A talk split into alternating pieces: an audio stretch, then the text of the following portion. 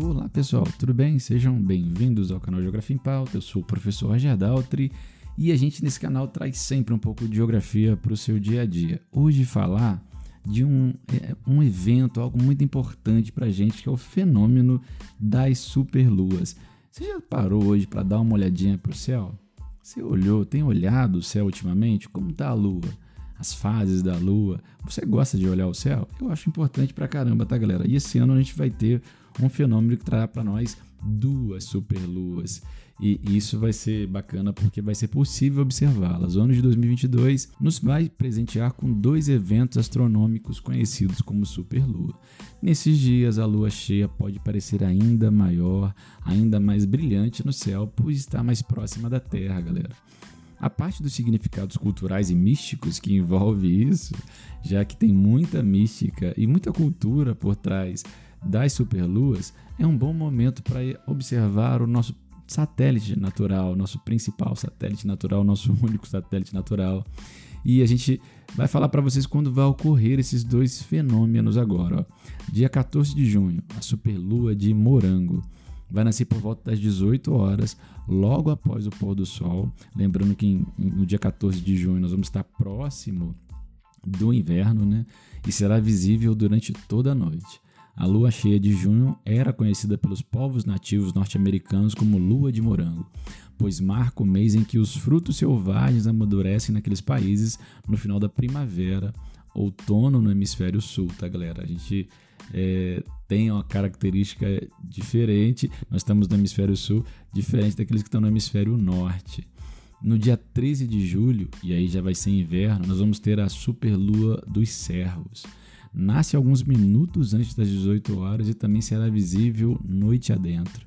Nas tradições norte-americanas, a lua cheia de julho recebeu o apelido de Lua dos Servos, pois nessa época crescem os chifres de animais silvestres da família dos servos e todos os anos a galhada dos machos cai no inverno e se regenera no verão.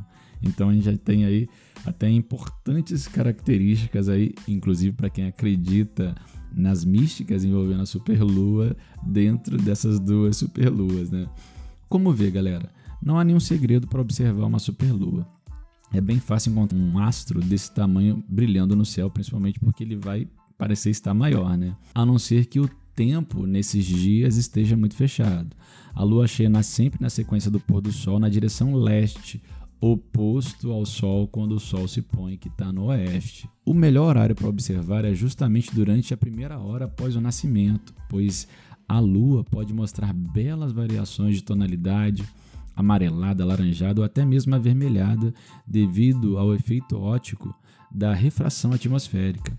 Também teremos a impressão de que ela está ainda maior por causa da comparação com referenciais terrestres. Quando estiver mais alta no céu, ela continuará igualmente ou até mais brilhante, mas nos parecerá um pouco menor. No horizonte, a Lua aparenta ser maior porque a vemos em meio a objetos mais próximos, como casas, árvores, e por isso as mais belas fotos das superluas são com ela ainda bem baixa no céu no alto do céu só com um pano de fundo de estrelas e sem interferência da atmosfera, que o efeito fica mais interessante. O horário exato em, em sua cidade pode ser consultado em sites na internet. Não é preciso qualquer instrumento para observar. A olho nu já é um belo espetáculo acompanhar o movimento de subida da Lua. Mas claro, quem tiver um binóculo, um telescópio, uma câmera, câmera boa, de boa qualidade com zoom, vai enxergar mais detalhes, como as crateras da superfície lunar. As áreas que vemos brilhantes são mais altas e com crateras compostas por rochas ricas em cálcio e alumínio. As escuras são mais baixas, chamadas de mares, com rochas mais basálticas que refletem pouco a luz. Os dois dias seguintes às superluas são ótimas janelas para observação e fotos. Ela ainda estará com bastante brilho nascendo no início da noite. E aí você pergunta, professor, por que, que a superlua? Superlua é nome popular para quando a fase da lua cheia coincide ou é bem próxima ao seu perigeu, o momento em que o nosso satélite está mais perto da Terra naquele mês. Nessas datas teremos um alinhamento triplo. De um lado a Terra, o Sol, do lado oposto a Lua, mais próxima. Isso faz com que ela pareça de 15 até 30% mais brilhante do que o normal. Devido às influências gravitacionais, a órbita da Lua ao redor da Terra, bem como a dos planetas ao redor do Sol, não é um círculo perfeito, mas sim uma elipse. Por isso, ela se afasta e se aproxima do nosso planeta durante essa movimentação. O ponto que fica mais distante é chamado de apogeu. O mais próximo da Lua da Terra é chamado de perigeu. Durante o perigeu, a Lua fica aproximadamente 360 mil quilômetros da Terra. No apogeu, no momento de maior distância, ela fica a cerca de 400 mil quilômetros. Isso não é algo raro, ocorre todos os meses. A Lua demora aproximadamente 28 dias para dar uma volta completa na Terra, passando por suas quatro fases. Vale lembrar que nosso satélite não tem luz própria, brilha porque reflete a luz do Sol. E como está sempre girando, nós a vemos em diferentes formas com o passar dos dias. O perigeu pode ocorrer em qualquer uma das fases.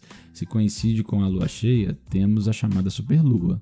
Da mesma forma, uma lua cheia no apogeu é uma microlua.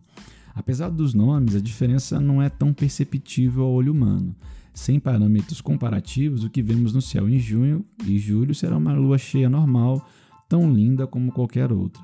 Só com instrumentos como um telescópio ou comparando por meio de diferentes fotografias com mais qualidade de meses anteriores, será possível notar a diferença de brilho e de tamanho. A lua cheia, galera, ela tem muita tradição. Toda lua cheia é um belo espetáculo a ser observado.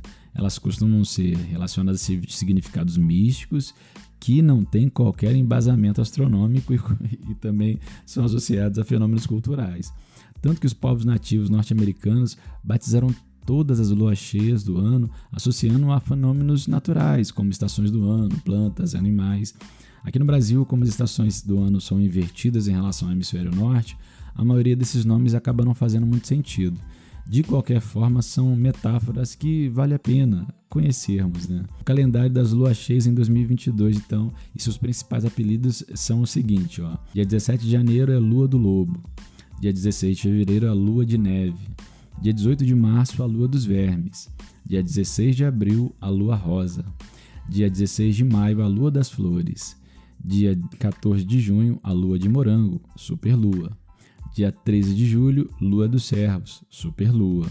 Dia 11 de agosto, lua do esturjão. Dia 10 de setembro, a lua da colheita. Dia 9 de outubro, a lua do caçador. Dia 8 de novembro, a lua do castor. E dia 8 de dezembro, a lua fria. E aí nós vamos ter todas as luas do ano, as luas com momentos mais interessantes e com nomes esses associados ao hemisfério norte, mas que é importante ter uma noção. Galera, a gente fica por aqui agradecendo aí a sua audiência, a sua paciência. Daqui a pouco a gente volta falando um pouco mais de geografia para o seu dia a dia. Se inscreve aí no canal, que daqui a pouco a gente está trazendo mais geografia para você. Obrigado e até a próxima, né? Fui!